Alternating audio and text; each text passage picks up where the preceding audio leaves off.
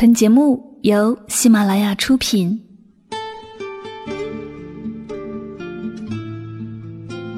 一段文字，诉说一段心情。从文字的故事里，我们倾听自己的故事，让未曾谋面的我们，行走在文字的世界里。晚上十点，分享文字，品味生活。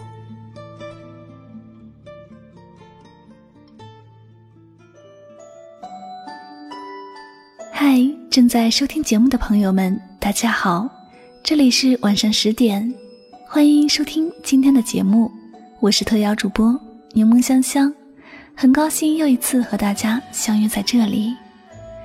记得两年前呢，我刚加入喜马拉雅电台的时候，发布过一期有关《大话西游》的节目。十年前你绝对没有看懂的《大话西游》，十年后你终于懂了。这个世界上还有一个故事，叫做《大话西游》，带你重温永恒的经典。十年前你看笑了，十年后你看哭了。自从那期节目播出之后呢，就收到了许多听友的私信，说非常喜欢我做的那期影评节目，听完之后很有感触，也豁然开朗了。原来世界上还有这样一种爱情，叫……《大话西游》。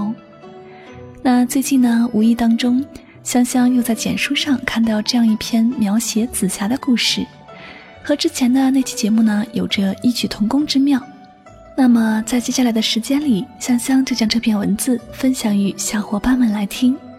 有一种青春叫紫霞，作者唐露。《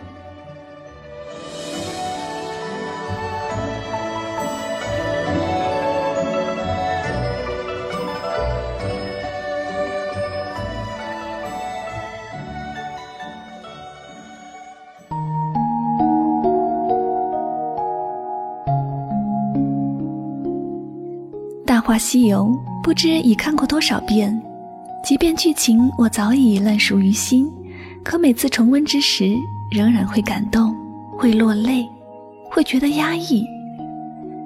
幼时的我看这部电影时，只是觉得好笑，唐僧的喋喋不休，至尊宝的放荡不羁，以及无数句已成经典的台词，都使人发笑。可我却看不到隐藏在欢笑之中的悲情意味。因年幼的我并不懂得爱情究竟是怎样一回事，一如初登场时的紫霞，那时的她天真浪漫，正值春心萌动的年纪，为寻意中人便擅自离开天庭。可爱情究竟是什么样子的呢？意中人又该如何去寻找呢？他也迷惑，于是决定，谁拔出我的紫青宝剑，谁就是我的如意郎君。这看似简单的要求，却并非人人都能完成，这是上天注定。虽然紫霞并不懂得爱情，但是她懂得，一切皆有天意，冥冥之中早已注定。这个忽然从天而降的紫霞仙子究竟是何来历？原来紫霞与她姐姐青霞，原是如来佛祖。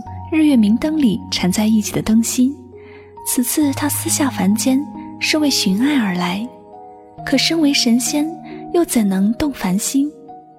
于是，二郎神与南天门的四大天王便也随他来到人间，抓捕他回去。他们就像是这世上大多数的世俗之人，当你违背了这个世俗所定下的规则，走向与之不同的道路。便会有人向你施加压力，甚至是美其名曰帮你走向正途。可是，我们为什么一定要遵循这个规则呢？紫霞像是青春时期叛逆的孩子，所有的人都要求他要好好学习，不要谈恋爱，可他偏不，他不要听话了，也不要修行了，他要来人间观赏湖色山河。他要好好恋爱一次，享尽人间之欢。人生是他自己的，旁人根本无权过问。这世上有许多人被世俗的规则所桎梏，在现实面前不断的妥协，于是时光将他们的棱角慢慢磨平，人们都渐渐变得圆滑，不再年少气盛了。为了生活变得唯唯诺诺，甚至是放弃了自己曾非常喜欢的事物。于是那仅存的一丝丝才气与锋芒都消失殆尽，泯然众人，就此庸碌一生。其实未必是上天不眷顾你，也许只是你自己不够勇敢。理想也罢，爱情也罢，都是要靠自己去争取的。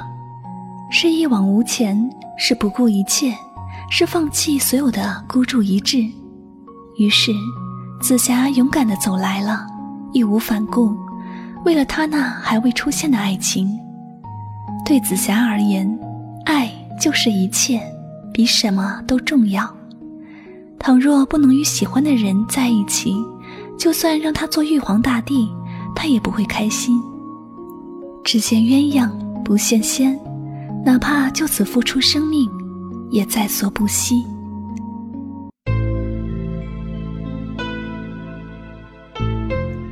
那时的紫霞是骄傲而霸道的。初见至尊宝，他说：“我现在郑重宣布。”这个山头所有东西都属于我的，包括你在内。我，是啊，就像我的驴子一样，给你盖个章。你狗，你那样的不可一世，却是所有美丽自负的女子该有的态度，怎能不狂妄呢？世间又有几人能有她紫霞仙子那般美貌？就算有人容貌比她更娇艳。法术定又不及她。她有值得骄傲的资本，是以她全然不将此刻狼狈万状的至尊宝放在眼中。紫霞只将他当做自己的奴隶，甚至还戏弄他，让他坐在地上学狗叫，逗他开心。他只是觉得这个人真听话，却对他全无爱意。他又岂会知至尊宝的乖巧听话，只因他要从他的手里夺回月光宝盒。而后去救他的娘子晶晶。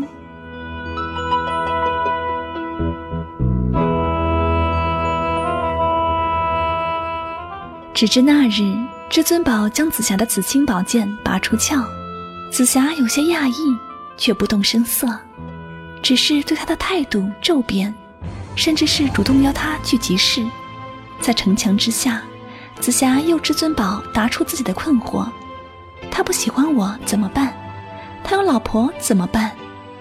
可至尊宝却浑然不知，紫霞说的意中人便是自己，大大咧咧的回答：“你管他那么多，上天安排的最大嘛。”闻言，他终于放下心中大石，呼出一口气。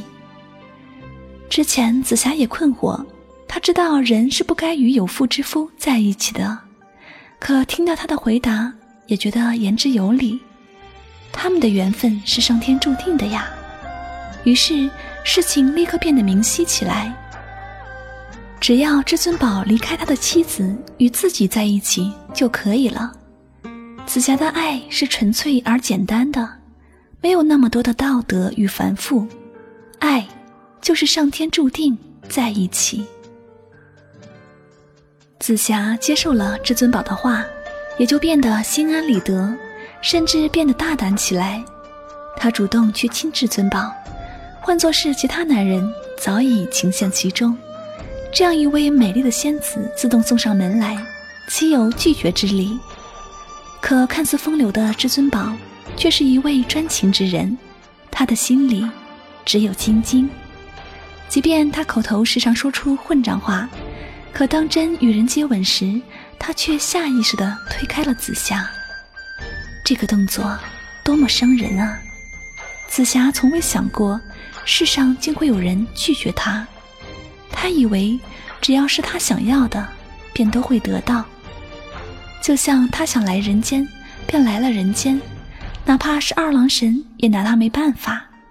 他喜欢这个水帘洞，便将其改为盘丝洞，据为己有。是以，他也以为。他喜欢至尊宝，便可以与他在一起。然而至尊宝却无情地推开了他。紫霞哀怨地看着他，若有所悟。原来至尊宝跟着他，不过是为了拿到月光宝盒，去救自己的娘子。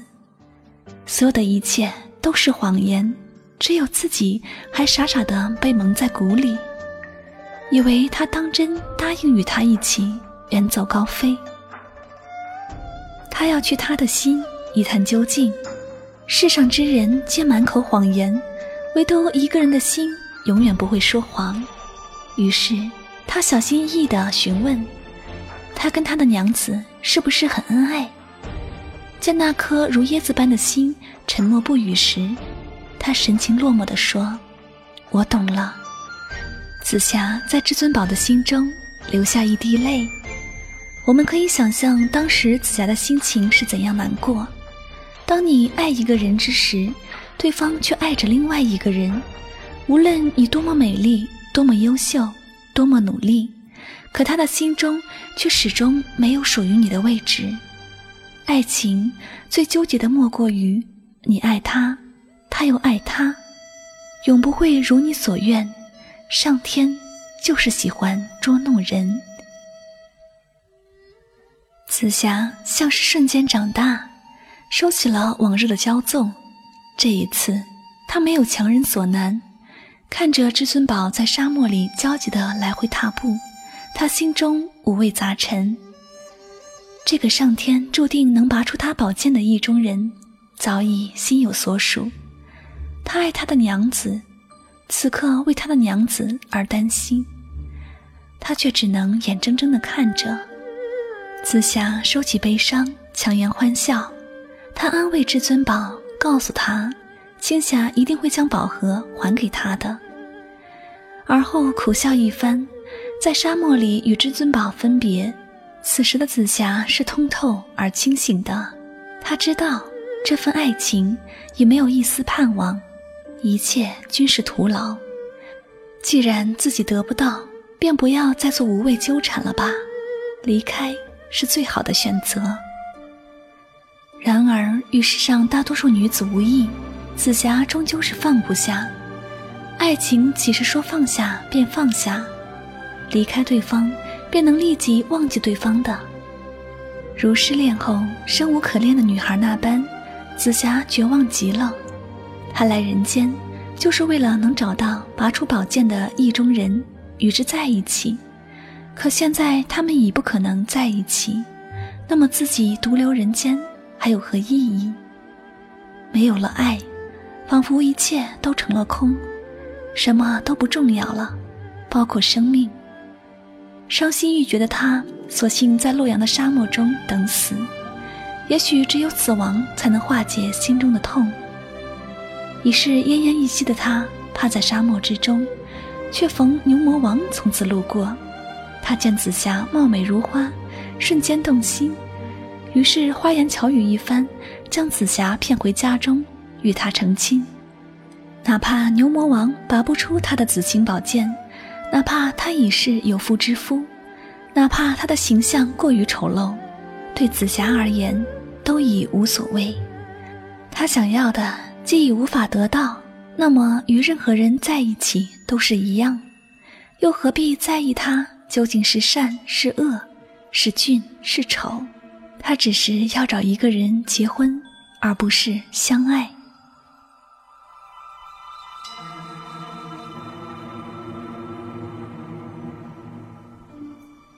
与至尊宝再次重逢，真是造化弄人。她成了牛魔王的新娘，而他却成了牛魔王妹妹的新郎。紫霞目不转睛地盯着至尊宝，眼前的这个男人如此不堪。之前他如何也不肯与他在一起，不过几日的时间，他就将自己的妻子抛之脑后，欲同另外一个女人成婚，真是讽刺。纵使如此，紫霞的眼中依然只有他，他的目光离不开至尊宝，而至尊宝的眼中却只有牛魔王手上的月光宝盒。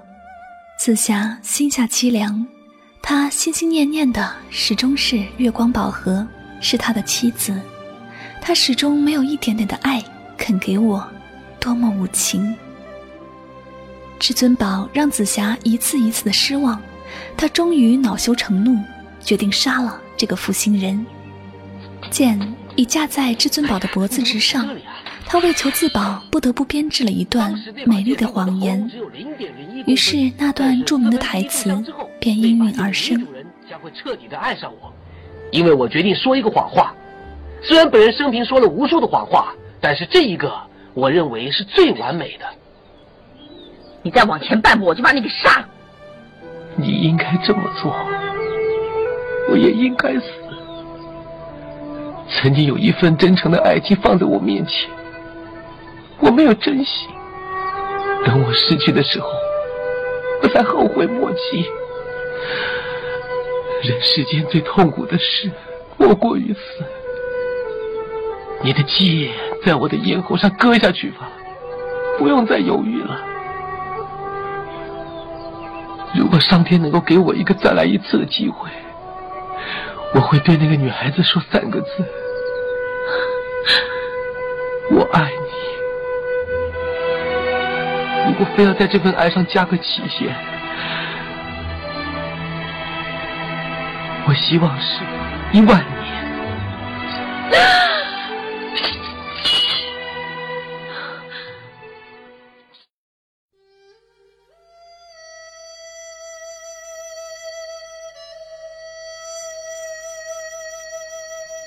至尊宝第一次说这番话时，是着实的欺骗紫霞，是为了保全自己的性命；可第二次说这番话时，已是真心想对紫霞而言，可惜已是无用。他戴上紧箍咒，此后但凡动情，便是生不如死之痛。往后也再无紫霞仙子，只剩下漫漫求经之路。至尊宝的爱情。永远晚一步。至尊宝一定以为自己演技了得，紫霞已被这番话已迷之糊涂。可惜他错了，紫霞又岂会不知这是他的谎言？可他选择相信，因为他已别无他法。不管这个男人是再次欺骗他，是利用他达到自己的目的，他都无所谓。只要还能与他在一起。他便觉得足够了，至少他还愿意花心思去欺骗他，骗就骗吧，就像飞蛾，明知会受伤，还是会扑到火上。飞蛾就那么傻，自己也是那么傻，明知是欺骗，他还是无力抗拒，向他狂奔去。紫霞选择相信他之后，世界都变得明朗起来。他开心的旋转，幻想着自己与至尊宝的未来，他们会拥有一段美好的生活，有一些可爱的孩子。只是想着，便觉得开心不已。他决定继续自欺欺人，不再想真实的一切，只活在自己的幻想之中，那么快乐，那么甜蜜，甚至连至尊宝逃跑时狼狈又窝囊的模样。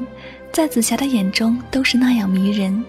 是的，紫霞的眼里、心里只有一个至尊宝，爱是她的全部，而至尊宝就是她的全部。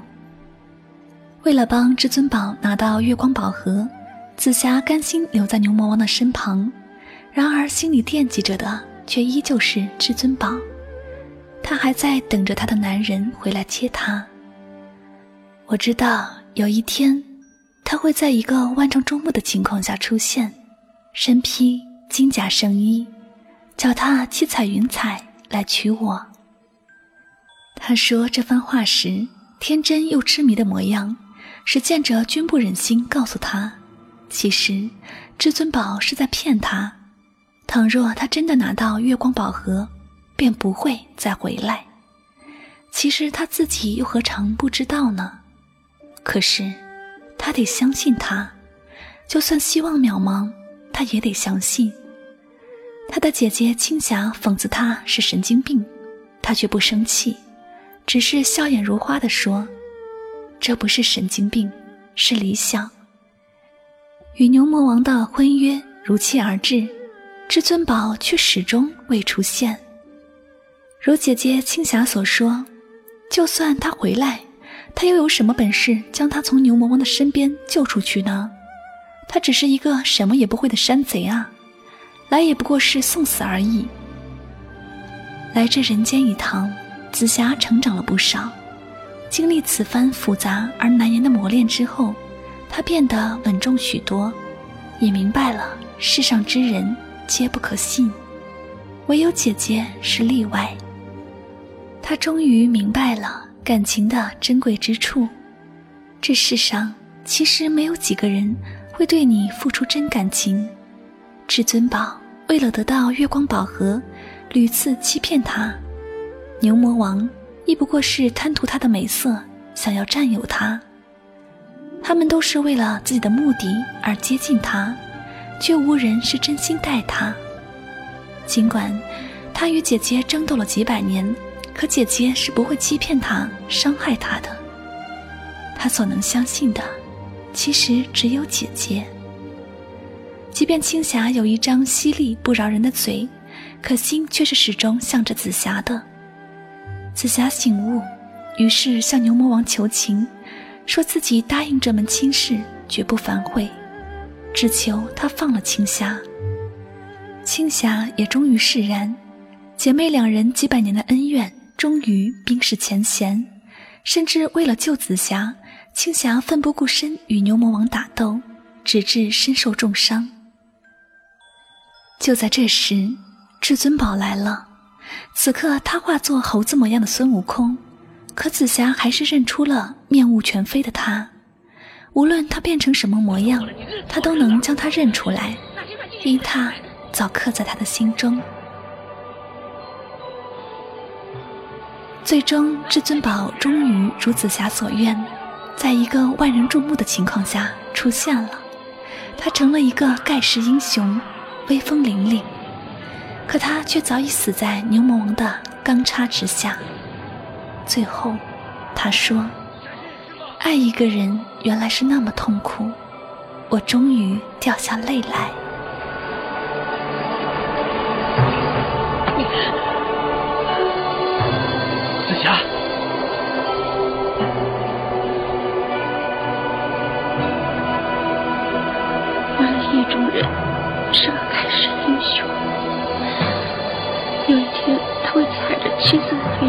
来娶我，我猜中了前头，可是我猜不着这结局。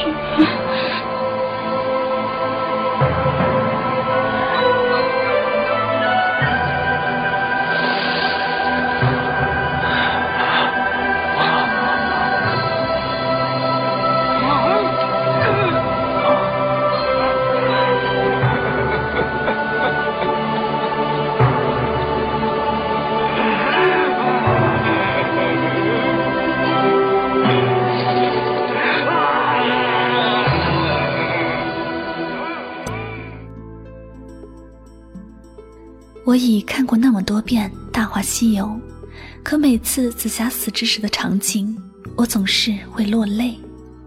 有时，我们看电影，也许只是为了在电影中找到自己。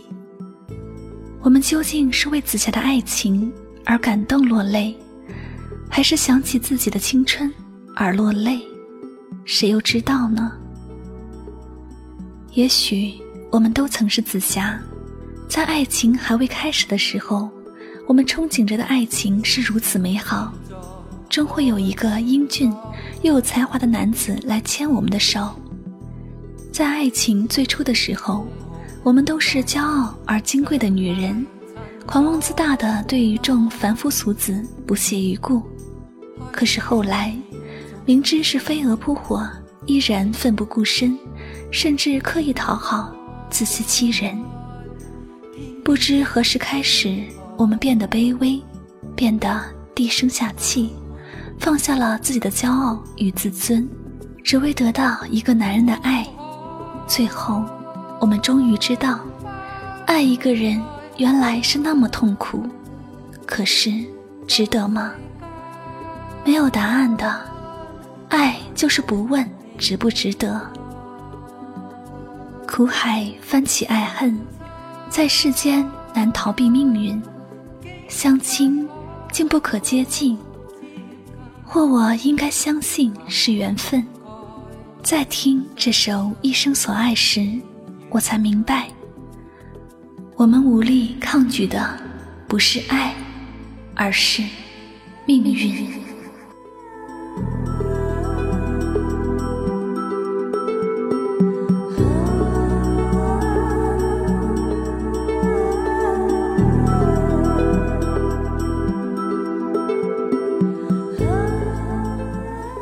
这里就是晚上十点，今天的节目到这里就要和大家说再见了。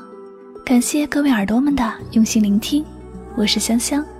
如果你想收听更多有关我的节目，您可以手机下载喜马拉雅客户端，在主页搜索我的名字“柠檬香香”加英文 Catherine 就可以了。如果呢你想和我互动交流，您可以到新浪微博来艾特我的名字“柠檬香香 Catherine”。